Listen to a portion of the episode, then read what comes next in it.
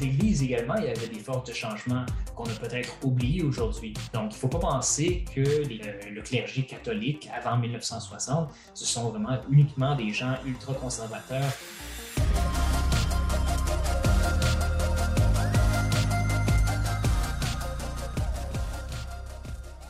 Bonjour et bienvenue à Parésia, votre balado qui prend le temps de penser.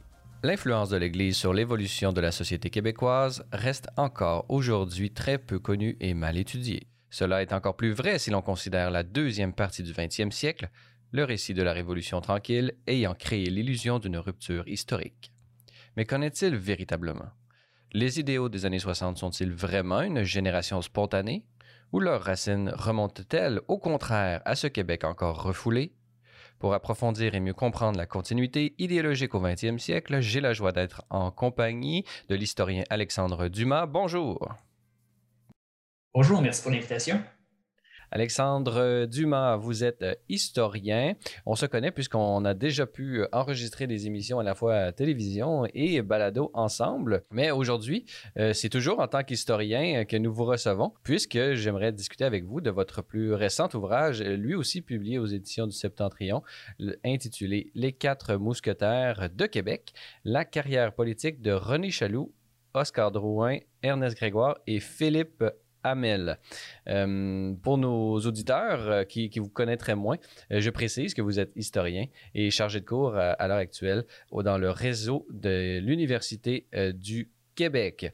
Alors, Alexandre Dumas, peut-être commençons par une question plus personnelle pourquoi vous êtes-vous euh, personnellement intéressé à ces euh, quatre euh, personnages? Et parlez-nous un peu du, lien cocasse qu'il y a entre le titre des quatre mousquetaires et votre nom d'Alexandre Dumas qui nous rappelle le célèbre écrivain français. Alors, ce sont des personnages que j'ai découverts justement en faisant mes recherches sur les relations entre l'Église et la politique québécoise. En fait, je m'étais rendu compte, et c'est un peu l'objet de mon précédent livre, que euh, les idées progressistes des quatre mousquetaires de Québec ont eu un très grand succès auprès du clergé canadien-français, du clergé catholique, dans les années 30. Donc, des idées qui étaient très progressistes pour leur époque. Et on a vraiment tendance à s'imaginer que le clergé était ultra conservateur. Et ces personnages-là sont venus vraiment défier la conception que j'avais moi-même de la politique à l'époque. Et euh, quand j'ai vu que ces personnages avaient été surnommés les quatre mousquetaires de Québec, en tant qu'Alexandre Dumas, je me suis dit clairement, un jour, il faut que j'écrive un livre là-dessus, et ça va s'appeler Les quatre mousquetaires d'Alexandre Dumas. Et voilà, ce livre a été écrit et maintenant publié et disponible euh, pour euh, nos auditeurs. Vraiment un ouvrage euh, fascinant, justement, qui nous, qui nous met un peu les idées en place et nous, euh, disons, combat certains préjugés que nous pourrions encore avoir euh, sur cette histoire du 20e siècle. Il y a une, prétendue rupture qu'il y aurait eu entre la première partie et sa deuxième partie. On va avoir l'opportunité d'en discuter en long et en large durant cette conversation. Mais tout d'abord, Alexandre Dumas, pouvez-vous nous, les présenter? Qui sont-ils et pourquoi euh, les, les a-t-on regroupés euh, ensemble, ces quatre personnages? Alors, ce sont quatre politiciens très réformateurs, très idéalistes, qui vont présenter ensemble un projet de société assez révolutionnaire pour son époque. D'abord, on a le docteur Philippe Hamel, qui est un dentiste de Québec, qui va se lancer dans une campagne contre le monopole de l'électricité, d'abord à Québec, puisqu'il va se rendre compte que l'électricité à Québec coûte deux à trois fois plus cher que dans les autres villes canadiennes. Et c'est après avoir fait ce constat qu'il va euh, lancer une campagne, d'abord dans un premier temps pour réduire les tarifs, ensuite pour municipaliser l'électricité. Et quand il va se rendre compte qu'il n'y a aucune ville qui peut venir à bout du monopole va vraiment réclamer la nationalisation de l'électricité. Et Philippe Hamel, pour l'anecdote, c'est une des inspirations de René Lévesque. Ensuite, on a René Chaloux, qui qu'on se souvient surtout aujourd'hui comme le père du drapeau québécois. Donc, c'est lui qui va convaincre Maurice Duplessis d'adopter le fleur de lysée comme drapeau national pour la province de Québec. C'est quelqu'un qui va siéger 16 ans comme député indépendant, ce qui est quand même un exploit autant à l'époque qu'aujourd'hui. C'est pas facile pour un, candidat indépendant de se faire élire, mais c'est quelqu'un qui a quand même un très bon flair politique et surtout qui était extrêmement populaire. c'est le premier député qu'on pourrait qualifier d'indépendantiste au Québec. Ensuite, on a Ernest Grégoire, quelqu'un qui, comme Philippe Hamel, se bat contre les compagnies d'électricité. Et dans son cas également, il va être maire de Québec et il va essayer de faire disparaître la corruption et le favoritisme à l'Hôtel de Ville de Québec. La Ville de Québec, à l'époque, est très libérale, qui est un peu une créature du gouvernement provincial. Et donc, Grégoire va tenter de rendre la ville vraiment indépendante du Parti libéral et du gouvernement euh, de Louis-Alexandre Tachereau. Et finalement, on a Oscar Drouin, qui est un avocat de Limoilou, donc le quartier le plus défavorisé de la ville de Québec, qui est très préoccupé par le sort de ses concitoyens, donc qui tente vraiment d'améliorer le sort de la classe ouvrière, le sort des chômeurs, avec également des réformes pour euh, amener les banques, les commerces, les industries à, être plus conscientes de la misère des ouvriers et à trouver la façon de l'améliorer. Justement, avant qu'on entre dans les spécificités et dans les idées qui sont les leurs, euh, pouvez-vous nous dresser un portrait euh, de leur implication politique? quel était le, contexte socio-économique euh, qui a motivé leur implication? Oui, alors les quatre viennent de familles libérales. La politique au Québec à l'époque, c'est beaucoup une affaire de famille. Et donc, on est, on est dans les années 1930, on est en pleine Grande Dépression. Donc, euh, le chômage atteint un sommet qu'on n'a jamais vu auparavant. Et on cherche vraiment des façons de sortir de la crise économique. Et c'est la, raison pour laquelle on va se tourner vers des avenues qui n'ont jamais été envisagées auparavant. On se rend compte que ce n'est pas suffisant de simplement donner de l'argent aux chômeurs ou d'essayer d'attirer les entreprises pour créer des emplois. Il faut vraiment changer le système qui a permis à la crise économique d'arriver. Il faut mater les excès du capitalisme.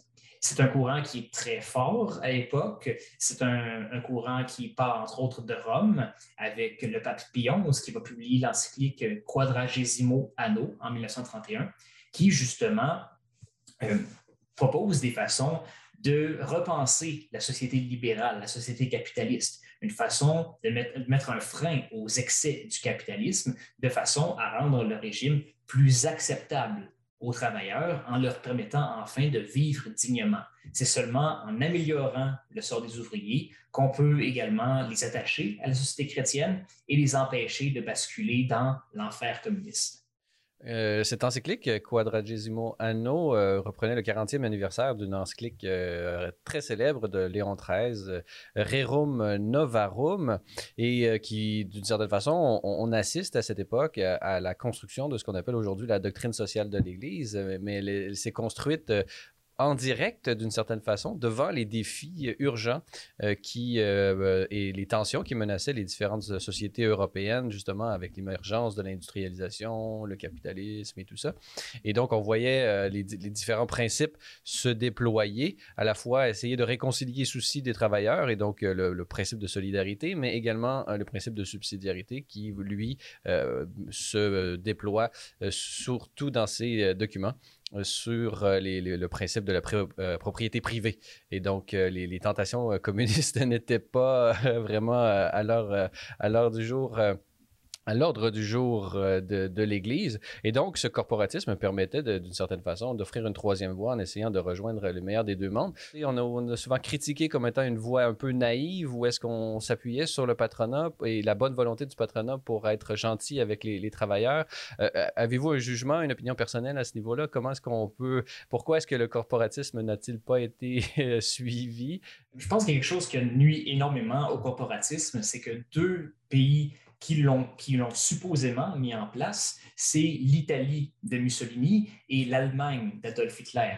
Donc, un corporatisme de façade finalement, parce qu'on sait très bien qu'en Allemagne, surtout, les grandes entreprises vont garder un pouvoir immense et vont seulement faire de petites concessions aux travailleurs. C'est vraiment euh, un corporatisme théorique. Donc, le corporatisme tel que l'envisageait Lyons, tel que l'envisageait l'École sociale populaire de Montréal, euh, ça ne sera jamais vraiment expérimenté parce que euh, on n'aura jamais, en quelque sorte, l'audace d'aller aussi loin.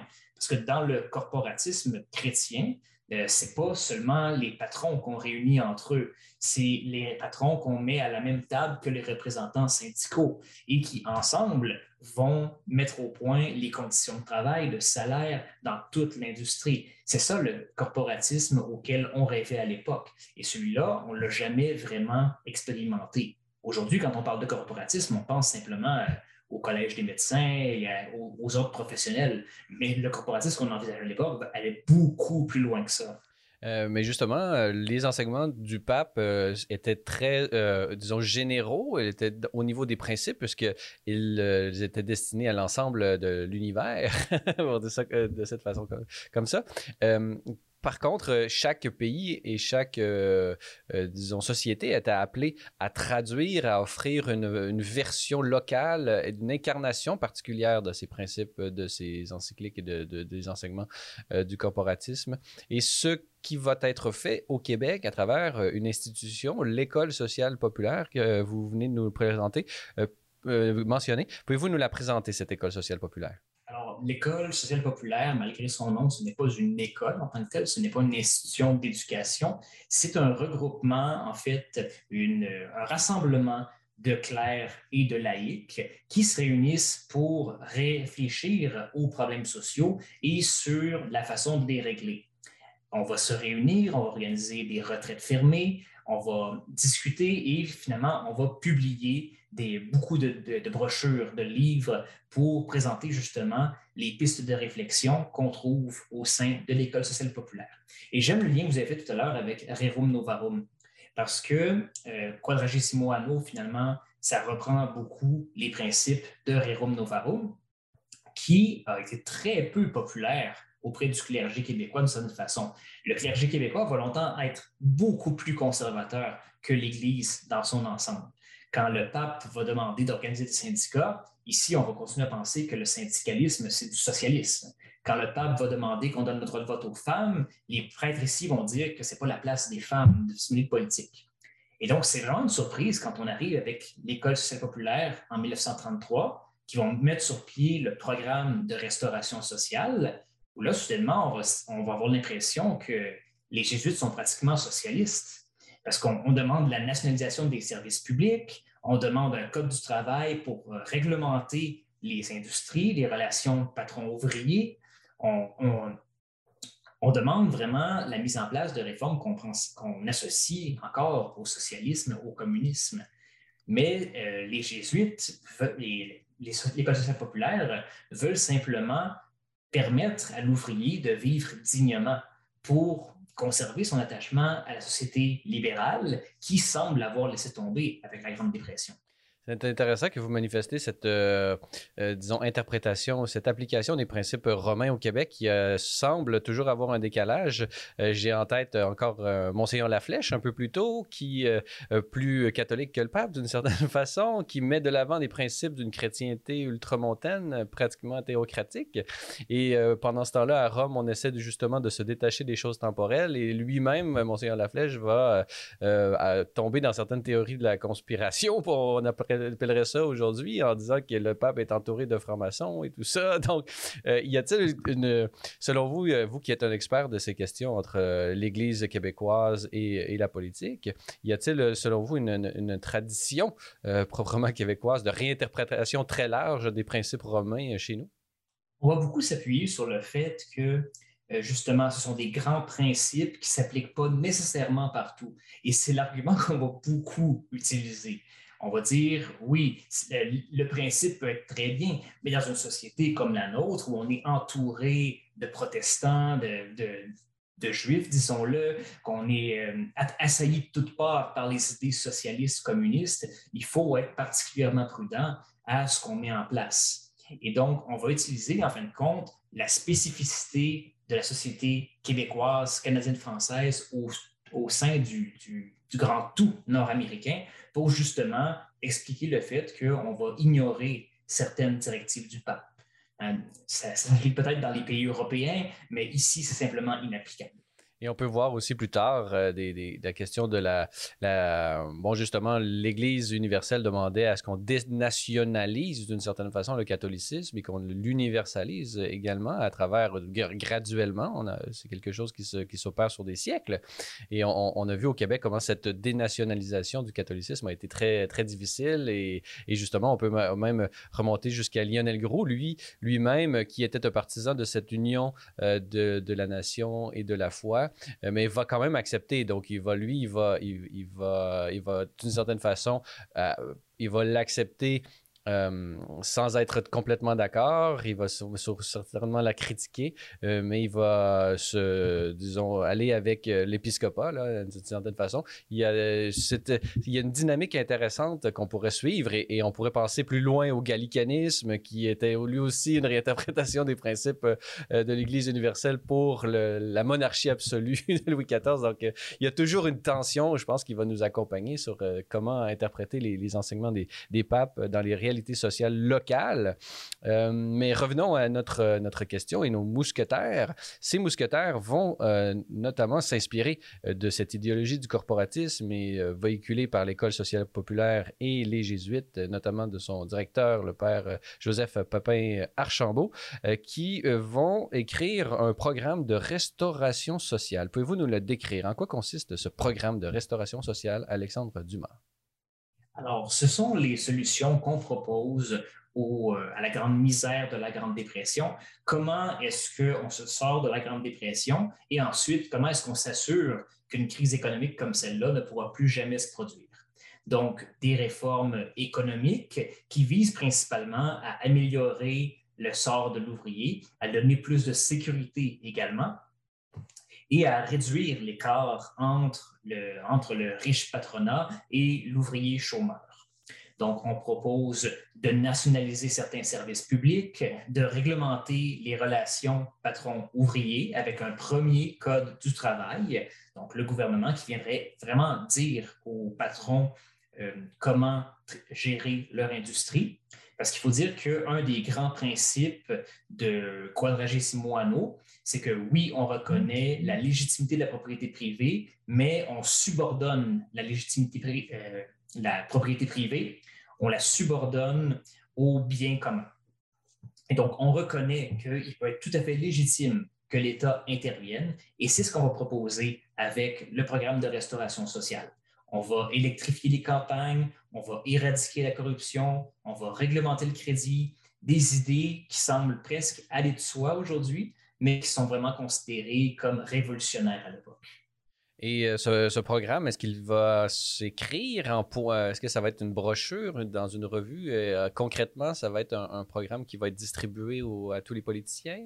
Oui, en fait, la plupart des quotidiens catholiques vont le reproduire euh, intégralement. Ça va être euh, distribué également sous forme de brochure par l'École sociale populaire et éventuellement, ça va être repris par un nouveau parti politique, l'Action libérale nationale. Parce que le gouvernement libéral euh, ne va pas du tout adhérer au programme. Pour eux, c'est vraiment une attaque de conservateurs déguisés contre le gouvernement libéral. Et du côté du Parti conservateur, euh, on apprécie la critique indirecte envers les libéraux, mais on n'adhère pas du tout au programme révolutionnaire qui est en train de se, dessiner. Parlez-nous justement de, cette action libérale nationale. Comment va-t-elle se, former? Qu'est-ce que c'est que ce, parti politique? Alors, au départ, ce sont des libéraux, de, de, jeunes libéraux principalement, qui sont freinés dans leur avancement politique et euh, qui ont des, idées assez progressistes sur la façon de mettre fin à la crise, mais qui n'arrivent pas à se faire entendre au sein du Parti libéral. Et donc, étant donné que le gouvernement fait la sourde oreille, eux vont quitter le Parti libéral et créer l'Action libérale nationale. Au départ, l'idée, c'est simplement de relibéraliser, c'est le mot qu'on utilisait à l'époque, le Parti libéral, mais après, on va vraiment penser à renverser le gouvernement libéral pour obliger la mise en place du programme de restauration sociale qu'on adopte presque intégralement. Le chef, c'est M. Paul Gouin, qui est le, chef, le fils de l'ancien premier ministre Lomer Gouin, qui est un avocat, également un intellectuel, un très grand orateur, et qui va devenir la figure, euh, la figure de proue du mouvement. Et ce, mouvement et ce, parti euh, politique qui euh, va émerger d'une part euh, bon, de ces libéraux déçus qu'on a, on a, bien dit, mais également de ces gens qui sont motivés par le bien commun et qui essaient de trouver des solutions à cet état de souffrance dans lequel se, se, trouvent beaucoup de Canadiens français suite à la Grande Dépression et ses conséquences économiques sur le Canada, puisqu'il y en a eu beaucoup. Alexandre Dumas, présentez-nous un peu comment va se faire les élections? Euh, L'ALN sera-t-il un parti important à l'Assemblée nationale? Alors, on sent bien en 1935 que l'Action libérale nationale a le vent dans les voiles. Leurs idées sont très populaires et il y a quand même beaucoup de libéraux et de conservateurs qui sont prêts à faire confiance aux idées progressistes du programme de restauration sociale. Par contre, l'Action libérale nationale manque d'argent.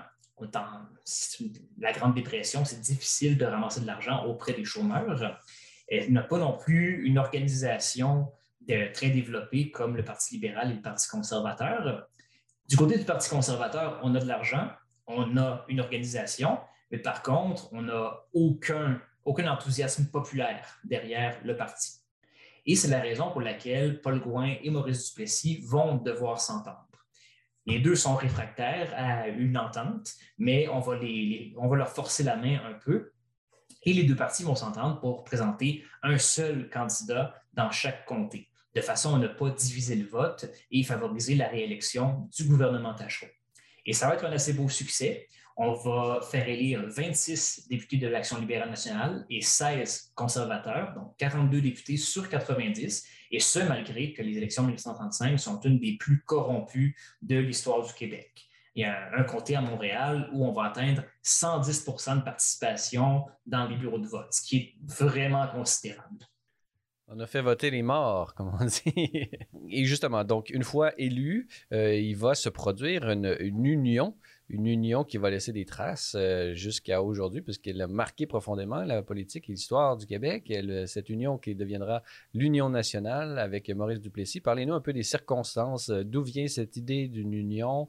Euh, et pourquoi Duplessis fut-il élu comme, comme le chef de cette union? Et comment vont se placer nos, nos quatre mousquetaires par rapport à cette union de l'ALN et du Parti conservateur?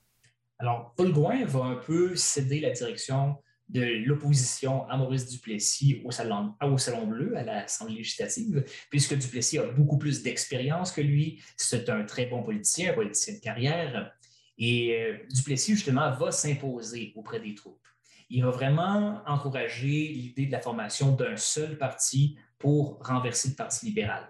Et surtout, il va convaincre ses députés qu'il est vraiment gagné au programme de restauration sociale et qu'il veut appliquer chacun de ses articles. Donc, on va finir par le croire sincère. Et comme Paul Gouin, surtout, c'est un, pas seulement un mauvais politicien, c'est aussi un mauvais chef. C'est une personnalité beaucoup moins sympathique que Maurice Duplessis. Et donc, le caucus va basculer presque entièrement du côté de Maurice Duplessis.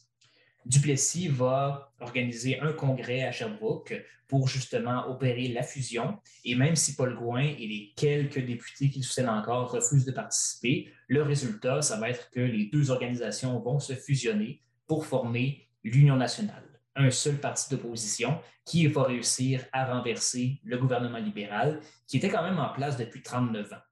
Justement, cette union, comment euh, l'Église va-t-elle réagir? Puisqu'on le sait, à l'époque, euh, tous les partis se réclament euh, de l'Église catholique. Tout le monde, tous les politiciens doivent être de bons catholiques. Est-ce qu'il va y avoir une implication particulière du clergé en faveur euh, de cette euh, union? Euh, seront-ils majoritairement conservateurs ou libéraux de l'Action libérale nationale ou libéraux du Parti libéral? Où va se situer le clergé? Ou, sera-t-il partout? Et finalement, on ne peut pas vraiment dire qu'il y, a une unité de vue sur cette période et sur cette nouvelle classe politique qui se dessine. Le clergé est divisé politiquement comme tous les groupes de population. Il faut rappeler qu'en 1930, il y a environ 3000 prêtres au Québec, plus un millier de religieux. Donc, évidemment, on ne peut pas penser qu'il y a une, unanimité politique au sein du clergé. Par contre, il va y avoir un très grand enthousiasme euh, auprès de l'Action libérale nationale parce que c'est un parti, c'est le seul parti qui a un programme directement inspiré des enseignements du pape. Aussi, le clergé québécois, canadien-français, a toujours été assez euh, majoritairement nationaliste, donc très attaché à l'idée de la survivance des Canadiens français.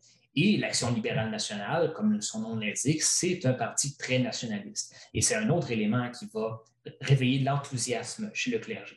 Donc, même si on trouve encore des prêtres rouges, des prêtres bleus, ceux qui décident de militer en politique vont le faire principalement auprès de l'Action libérale nationale. Il y a au moins une cinquantaine de prêtres qui vont parler publiquement en faveur de l'Action libérale nationale aux élections de 1935. Après les élections, le cardinal Villeneuve, qui est vraiment la figure la plus importante de l'Église canadienne, va émettre des directives pour empêcher les prêtres de se mêler de politique, ce qui fait qu'en 1936, le clergé va être beaucoup plus discret qu'il l'a été en 1935. Mais on peut supposer, et on le voit dans la correspondance, qu'ils sont encore très nombreux à appuyer l'action libérale nationale, ceux qui euh, ont rejoint une Faites-vous un parallèle parce que justement, en 1876, avec euh, juste encore notre ami Monseigneur Laflèche que je ramène dans notre discussion, il y avait beaucoup de débats à l'époque sur, bon, d'abord, il y avait eu un programme catholique qui avait été mis de l'avant pour euh, justement les élections et il y avait eu beaucoup dans ces élections un problème de l'influence indue. Et là, on a l'impression que quelques années plus tard, une trentaine on pourrait dire 50 ans plus tard, presque, pratiquement, on retrouve un programme de restauration sociale et on retrouve une certaine influence indue qui sera corrigée par le cardinal Villeneuve. Y a-t-il un, parallèle? Est-ce qu'il y a un retour de l'histoire? comment, comment voyez-vous euh, cette, euh, cette correspondance? Il y a deux distinctions très importantes à mon avis. Euh, le programme catholique, d'abord, c'est un programme qui était vraiment très réactionnaire. C'était une réaction contre le nouveau régime canadien et tout ce que ça apportait en termes de, mixité, si on veut, entre catholiques et protestants, l'influence américaine qu'on sentait de plus en plus forte, euh, le fameux esprit rouge, hein, contestataire de l'autorité de l'Église. Et surtout, quand on parlait d'influence indue, on parlait de prêtres qui allaient jusqu'à refuser les sacrements à ceux qui votaient pour le mauvais parti. Donc là, c'est vraiment un abus complet d'autorité morale et religieuse. Alors qu'en 1935, non seulement le programme, cette fois-ci, il est progressiste, il n'est pas euh, réactionnaire, mais surtout, les prêtres vont s'impliquer en politique de la même façon que le ferait n'importe quel citoyen, c'est-à-dire qu'ils vont financer l'action libérale nationale, ils vont aller parler sur les tribunes politiques, ils vont faire des discours. Donc, on n'est plus dans le cas de l'influence indue. On a entendu parler de personnes qui auraient refusé les, sacrements ou quoi que ce soit à ceux qui voteraient libéral. Il y a un seul prêtre qui va oser parler de politique dans son église, c'est le curé Lavergne de Québec, qui lui va vraiment faire un sermon complet contre le Parti libéral et qui va devoir en payer le prix, évidemment, parce que les libéraux n'apprécieront pas du tout. Mais simplement pour dire que le contexte a quand même beaucoup changé. On, veut faire de la politique au même titre que n'importe quel citoyen.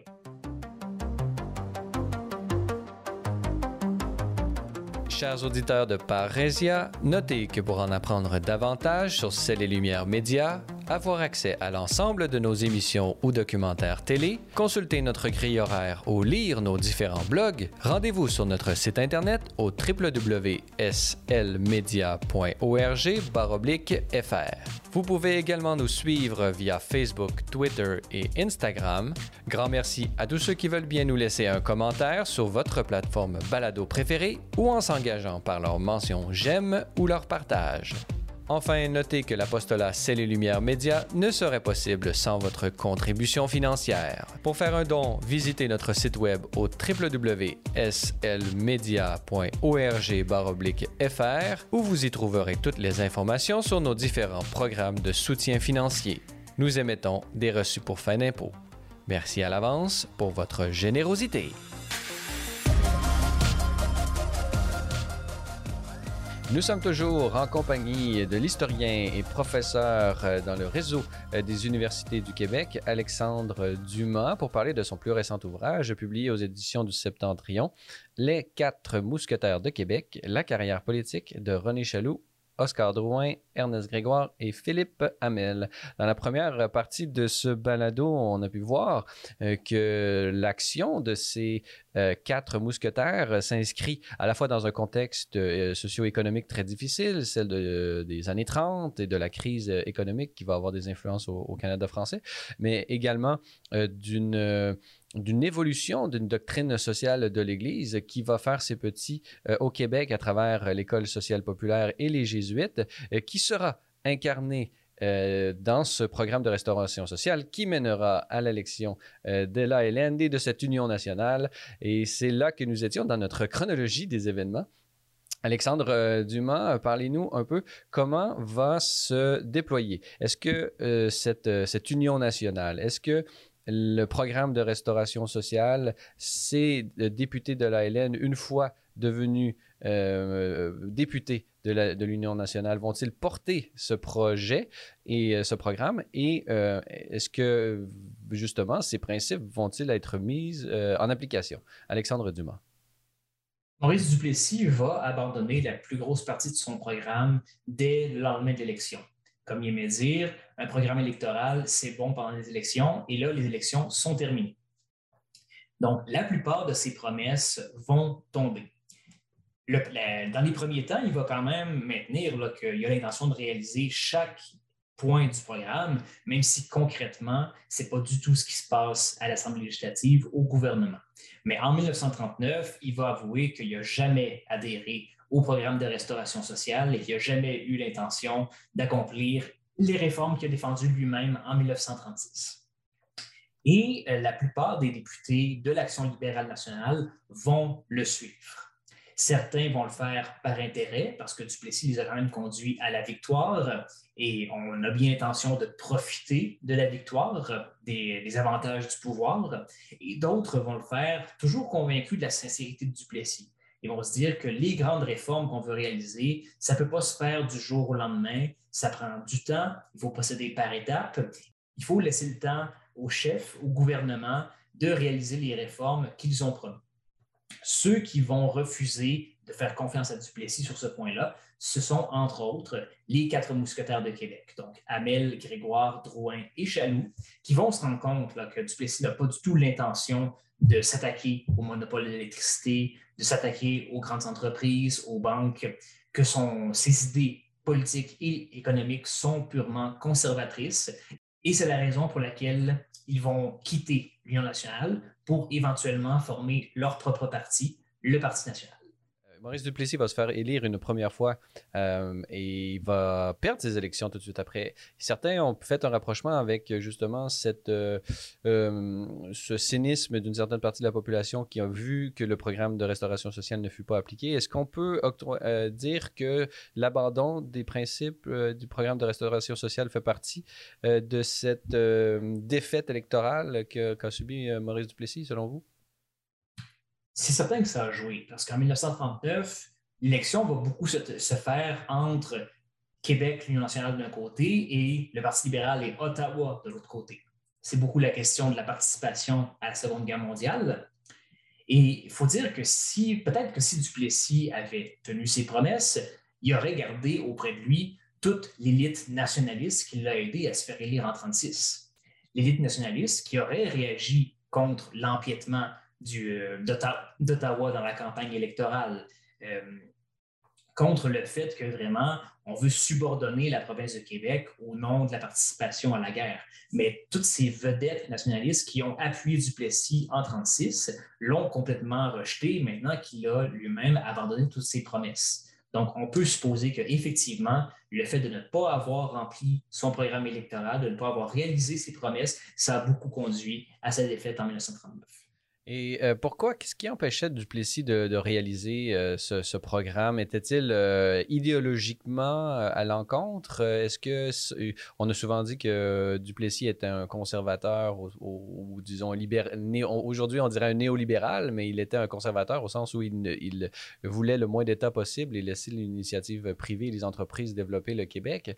Est-ce que c'était cette idéologie par, par idéologie qui va refuser et qui va de, mettre en application les principes du corporatisme et du programme de restauration sociale? Ou c'est par pragmatisme ou par vraiment... je pourrais dire cynisme? Y avait-il une cohérence idéologique qui l'a motivé à ne pas les appliquer? Duplessis est effectivement très pragmatique et très cynique. C'est quelqu'un qui aime le pouvoir, qui veut le conserver. Et pour toutes ces décisions politiques, il va toujours se demander est-ce que le gain va être plus important que le coût? Probablement qu'il n'a pas vu l'intérêt politique à s'attaquer aux compagnies d'électricité. Il faut rappeler que le Parti conservateur était financé par les compagnies d'électricité. Donc, c'est risquer de perdre beaucoup pour accomplir pas grand-chose. Parce que, comme vous l'avez dit, attaché au principe de la propriété privée, ne crois pas que c'est le rôle de l'État de développer, euh, par exemple, le service de l'électricité. Mais ce n'est pas une question, à mon avis, qui est idéologique, dogmatique. Parce qu'il faut rappeler qu'Adélard Godbout va créer Hydro-Québec en 1944 en nationalisant quelques compagnies d'électricité. Et Duplessis, une fois au pouvoir, non seulement ne va pas privatiser Hydro-Québec, mais va énormément développer le réseau. Maintenant que la compagnie est créée, on peut s'en servir pour électrifier les campagnes et même pour opposer une certaine concurrence à l'entreprise privée. Donc, très pragmatique. on se retrouve avec une Hydro-Québec qui n'a rien coûté à l'Union nationale, mais qu'on peut utiliser pour aller chercher des gains politiques. Donc, à mon avis, l'explication se trouve là. Pragmatique. Euh, le programme de l'ALN, ce programme de restauration sociale, va être abandonné par Duplessis.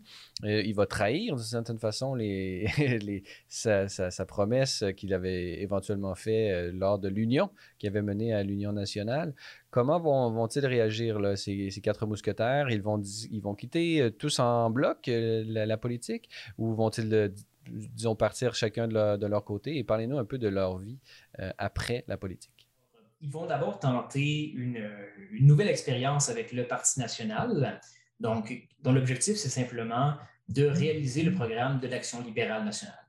Malheureusement, ça va être un échec complet, simplement parce que, d'abord, c'est très difficile de créer un troisième parti quand on n'a aucun appui financier. Le clergé qui appuie l'Action libérale nationale en 1935 ne peut plus appuyer le Parti national parce que les autorités religieuses le défendent. Donc, le Parti national va vraiment avoir une vie très difficile, surtout que l'Union nationale et le Parti libéral vont parfois s'unir, unir leurs efforts pour nuire au Parti national. Et donc, la plupart d'entre eux vont sortir vraiment dégoûtés de leur expérience.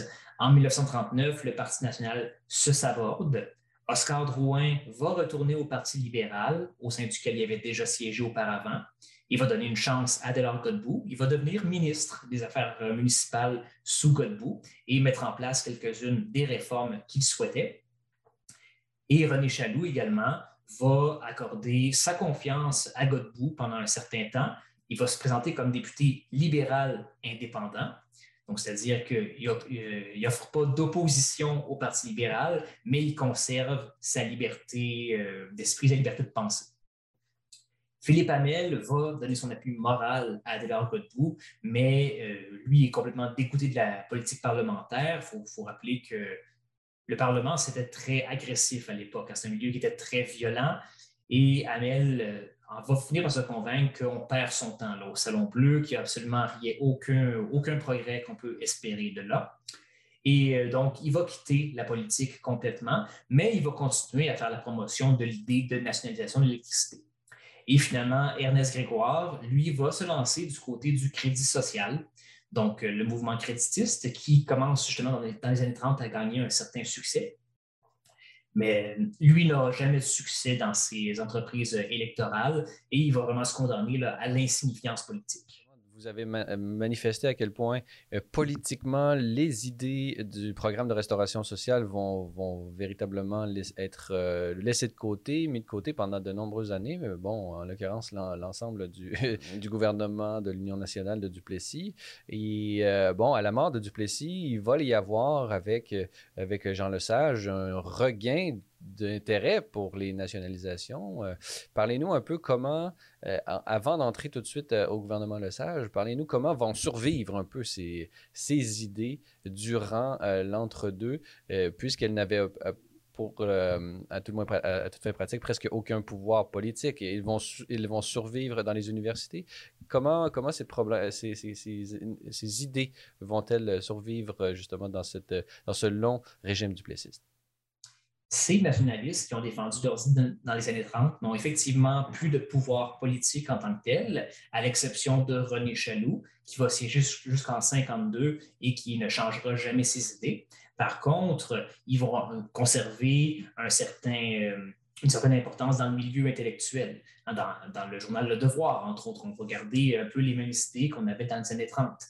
Dans les universités également, euh, des intellectuels comme le père Georges-Henri Lévesque, le père jésuite Richard Arès également.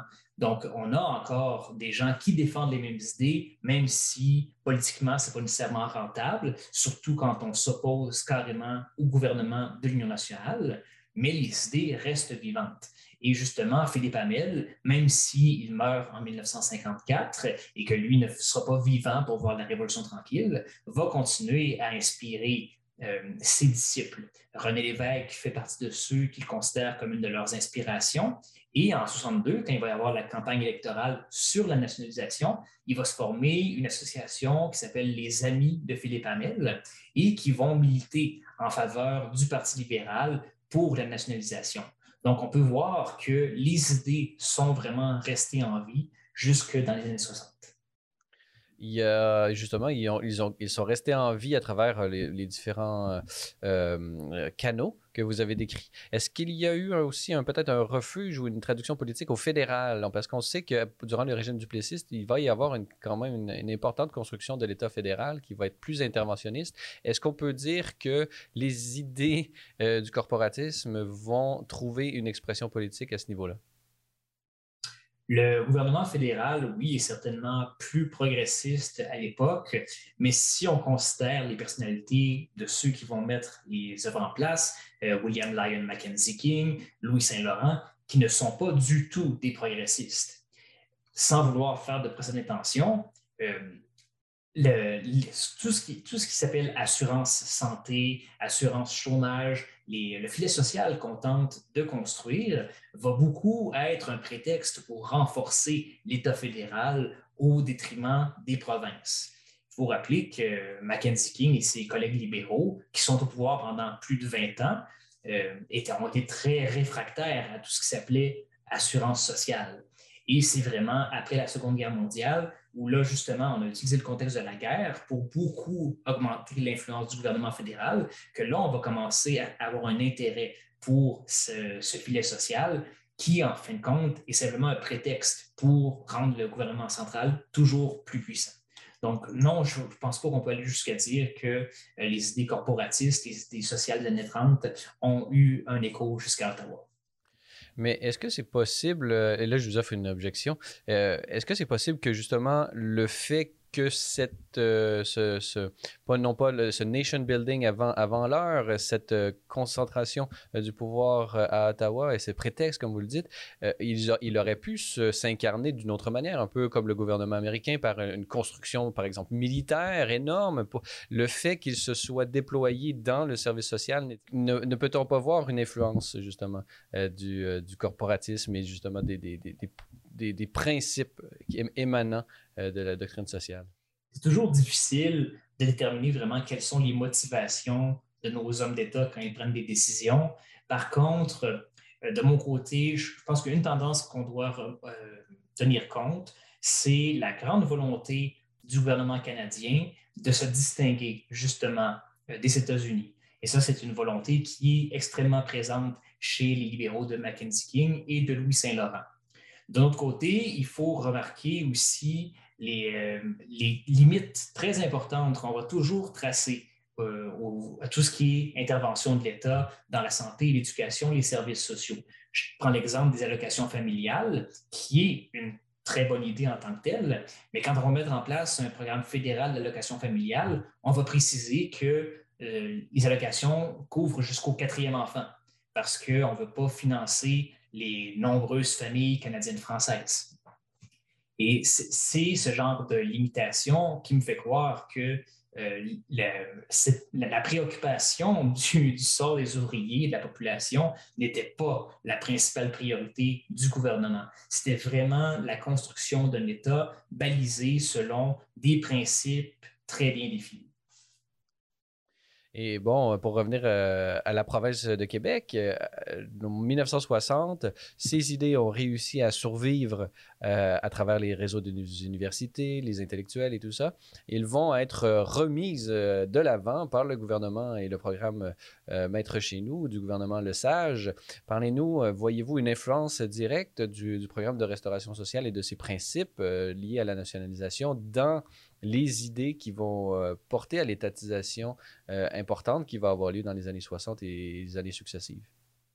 C'est très facile de faire un lien entre le programme de restauration sociale et le programme de Jean Lesage, simplement parce que la plupart des propositions de Paul Gouin, Philippe Hamel et tous les autres vont effectivement être mises en place dans les années 60. La nationalisation de l'électricité, évidemment, c'est l'exemple le plus important, le plus euh, évident, mais on a également toutes les formes d'assurance sociale, hein, les allocations familiales, les pensions de vieillesse, euh, la, lutte à la corruption, la réforme électorale. Donc, toutes des idées qui sont défendues dès les années 30 et qui vont être mises en place dans les années 60. Et même certaines qui semblent peut-être moins évidentes, mais je donne un exemple. Euh, René Chaloux est le premier député à proposer qu'on accorde à la femme mariée euh, un statut légal qui lui permet d'administrer ses propres biens. Et ça, encore une fois, c'est 25 ans plus tard, avec Jean Lesage, qu'on va mettre ça en place. Donc, c'est de voir que toutes les réformes qu'on va mettre en place dans les années 60 ne sont pas des idées nouvelles. Ça fait 25, 30 ans qu'on en parle, même si politiquement, il y a eu peu d'intérêt. Pourquoi, selon vous, euh, le, programme de Lesage et cette, euh, dynamique de la révolution tranquille a-t-elle mis l'accent sur la rupture s'il y avait, même au niveau politique et euh, au niveau social, une extrêmement grande continuité idéologique et comme vous l'avez montré, il y avait une, lente préparation. Pourquoi politiquement ou le récit narratif dans lequel se sont inscrits ces différentes nationalisations a-t-elle a-t-elle voulu s'inscrire sous le signe de la rupture et non pas de la, de la continuité? Il y a vraiment toute une génération qui va euh, s'éduquer en opposition avec la génération de l'Union nationale. Et ça va être rentable politiquement d'aller courtiser cette nouvelle gauche, si on peut l'appeler comme ça, autant des fédéralistes de, la trempe de Pierre-Éliott Trudeau, Jean Marchand et Gérard Pelletier, que des jeunes plus nationalistes également, comme ceux qui vont former plus tard le RIM. Alors, c'est rentable de se présenter en rupture avec l'Union nationale parce que l'opposition a vraiment réussi à présenter l'Union nationale comme un régime euh, vraiment encrouté qui refuse d'évoluer. Et même l'Union nationale va un peu surfer là-dessus avec Paul Sauvé qui va se présenter comme l'homme nouveau, l'homme qui va faire le changement qu'on attendait enfin. Donc, d'un côté comme de l'autre, on a fini par présenter Duplessis comme l'homme du passé avec lequel il faut rompre pour avancer. Il y a peut-être un peu de rancœur du fait qu'il avait lui-même volontairement été l'un des acteurs qui avait d'une certaine façon mis au calendrier grec le programme d'étatisation. Et donc, euh, peut-être à ce niveau-là, il y avait rupture avec la personnalité et le, gouvernement de l'Union nationale, euh, mais il y a quand même continuité au sens où euh, idéologiquement, les idées de la Révolution tranquille trouvent leurs racines dans le temps long de l'histoire du Québec. justement, en terminant, Alexandre Dumas, pourquoi, selon vous, c'est important aujourd'hui de redécouvrir ces, personnes, ces quatre mousquetaires, comme vous les avez, euh, comme la politique de l'époque les avait euh, baptisés, et euh, pourquoi, qu'est-ce qu'ils peuvent nous inspirer aujourd'hui, et pourquoi, personnellement, est-ce que ça vous a intéressé, cette, cette période de, l'histoire?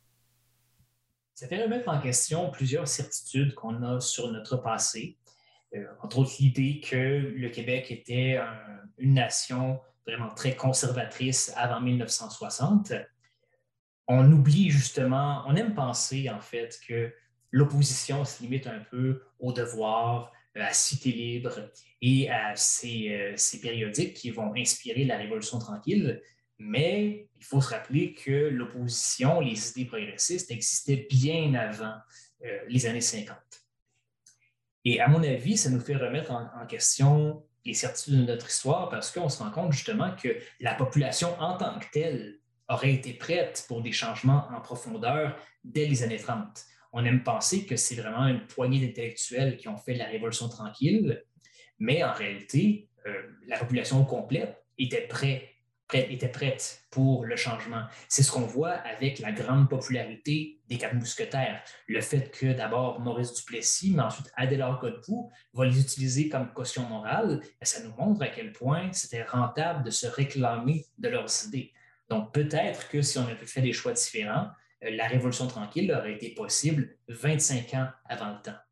Et euh, l'Église euh, catholique, dans tout ça, d'une certaine façon, elle était, euh, de par ces principes qui vont influencer sur le programme de restauration sociale, d'une certaine façon, elle est elle-même impliquée dans les réformes des années 60. Et donc, à ce niveau-là également, il n'y a pas eu de, rupture, il y a continuité idéologique dans les enseignements et dans l'influence des enseignements de l'Église sur, sur la politique québécoise. Oui, au sein de l'Église également, il y avait des forces de changement qu'on a peut-être oubliées aujourd'hui. Mais même au sein des évêques, on avait Monseigneur Philippe Desranleau à Sherbrooke qui avait des idées très avancées sur la condition ouvrière. Et euh, comme je l'ai dit, l'action libérale nationale a été extrêmement populaire auprès du clergé. Donc, il ne faut pas penser que les prêtres, le, clergé catholique avant 1960, ce sont vraiment uniquement des gens ultra-conservateurs qui euh, luttent contre le communisme. Il y a vraiment des gens qui sont sincèrement engagés pour améliorer le sort des ouvriers, la condition ouvrière, et également engagés pour la libération nationale. C'est beaucoup le nationalisme qui va stimuler l'Église, le clergé, les évêques à être sympathiques aux idées de l'Action libérale nationale dans un premier temps et de l'Union nationale dans un deuxième temps. Et pour approfondir euh, nos connaissances sur cette période et également ces acteurs, j'invite nos auditeurs à lire ce livre, votre plus récent, Alexandre Dumas, son titre Les quatre mousquetaires de Québec, la carrière politique de René Chaloux, Oscar Drouin, Ernest Grégoire et Philippe Hamel, publié aux éditions du Septentrion. Alexandre Dumas, je rappelle que vous êtes historien, vous avez un doctorat en histoire de l'Université euh, McGill, vous avez euh, précédemment publié plusieurs ouvrages, euh, dont L'Église et la politique de Tachereau à Duplessis, qui a notamment reçu, qui a été finaliste au prix du livre politique de l'Assemblée nationale en 2020, et nous étions réunis pour parler de votre plus récent ouvrage, euh, dédié à cette euh, période de notre histoire, cette peut-être euh, cette première révolution tranquille, comme l'appelait Fernand Dumont. Alors, Alexandre Dumont, merci beaucoup d'avoir été avec nous. Merci à vous. Voilà, c'est tout pour notre balado de cette semaine.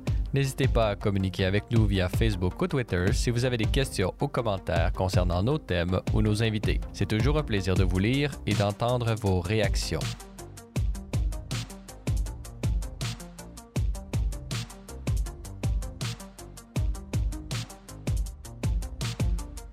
Parésia, une production Celle et Lumière Média. Je suis Francis Denis et n'oubliez pas que la parésia de la foi doit correspondre l'audace de la raison. Allez, bonne semaine.